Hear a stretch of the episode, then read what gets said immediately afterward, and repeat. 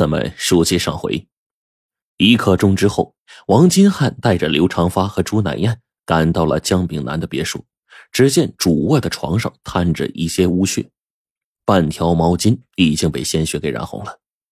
王金汉的目光向着窗口移去，只见开着一条缝的推拉窗正冲着姜炳南的欧式双人床。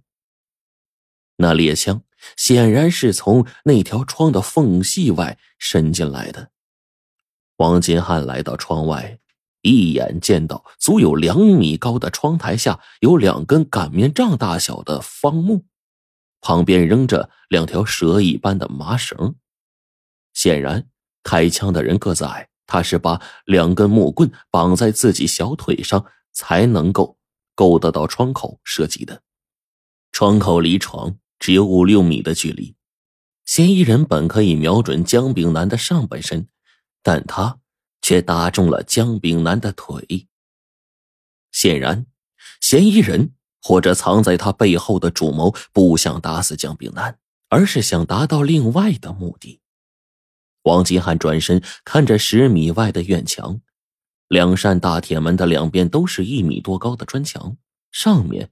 还有一米多高的刷上黑漆的铁栏，如果不用钥匙，一般人是进不来的。王金汉想起了什么，问从房后巡查回来的刘长发：“后院有门吗？”“有个小铁门，但是锁的好好的，不像是有人动过。”王金汉亲自走到小铁门前，确认嫌疑人如果没有钥匙的话，无法从此进院。他想了想说：“嗯。”也就是说，嫌疑人可能是从铁栏外翻进来的，而且可能有两个人，一个人开枪，一个人望风。王金汉走出了江家大门，在附近便于隐蔽的地方用强光手电寻找着他要找的东西。在一个土坑旁，他发现了两个烟头，是英城派的。王金汉大脑中闪过一个念头：袭击潘万才的人和袭击姜炳南的会不会是一伙人呢？潘万才在医院住了两天，因为只是外伤，就回家静养了。杨阿贤给潘万才打手机，回答说已经停机了。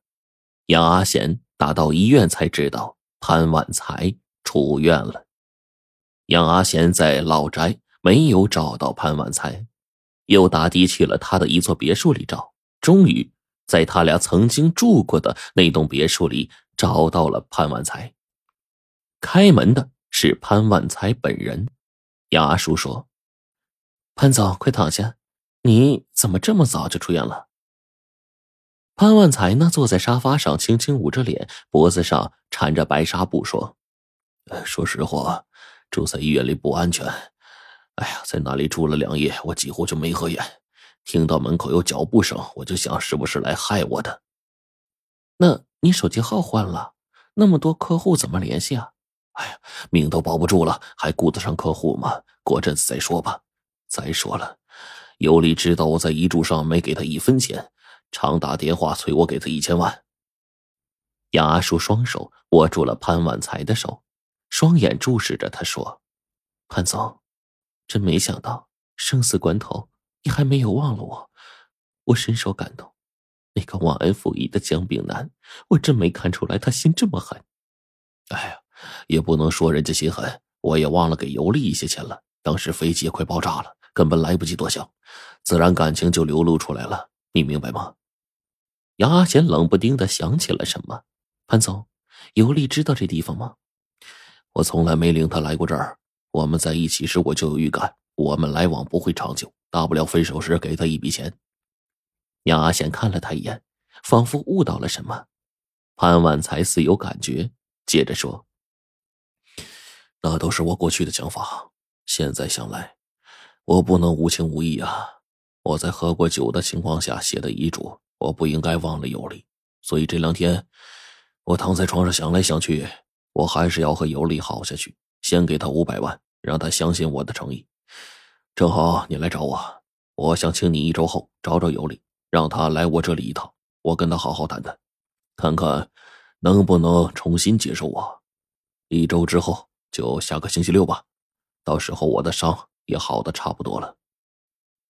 杨阿贤没想到潘万才的思想这么快又变了，心里又恨起了他。他看了看手腕上的表，故作惊讶说：“哎呀，不好意思啊，潘总，我约了人了，差点忘了。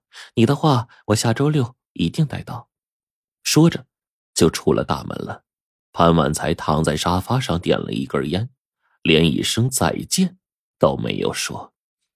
应城大川华兴有限公司董事长冯大川也没有逃脱被敲诈的命运。当时，冯大川吃过晚饭。看了两集电视剧，刚要上床休息呢，床头柜的电话响了。来电话的正是他害怕听到的名字——麦克。冯大川似乎有了思想准备。当他听到麦克说出那吓人的数字之后，冯大川就说：“啊，麦克先生，我如果明天中午十二点往你账号里打一千五百万的话，你会放过我吗？呃，会不会今后一缺钱就来找我呀？”呵呵。我们吃这碗饭几十年了，道上有道上的规矩。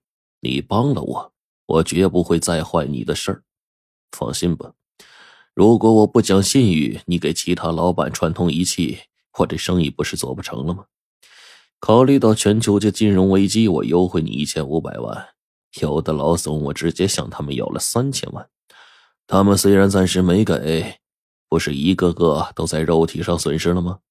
他们最后还是要给，不给就让他们隔三差五的少个胳膊少条腿儿，直到他们愿意往我卡里打钱为止。潘万才、姜炳南，你都认识吧？你去问问他们受伤没有。说完就放下了电话。冯大川最近已经听说了潘万才和姜炳南的灾难，他可不想当残疾人呢。他已经想好了，只要接到麦克电话，就往他卡里转钱，哪怕麦克日后失信进行第二次敲诈，他也要试一试。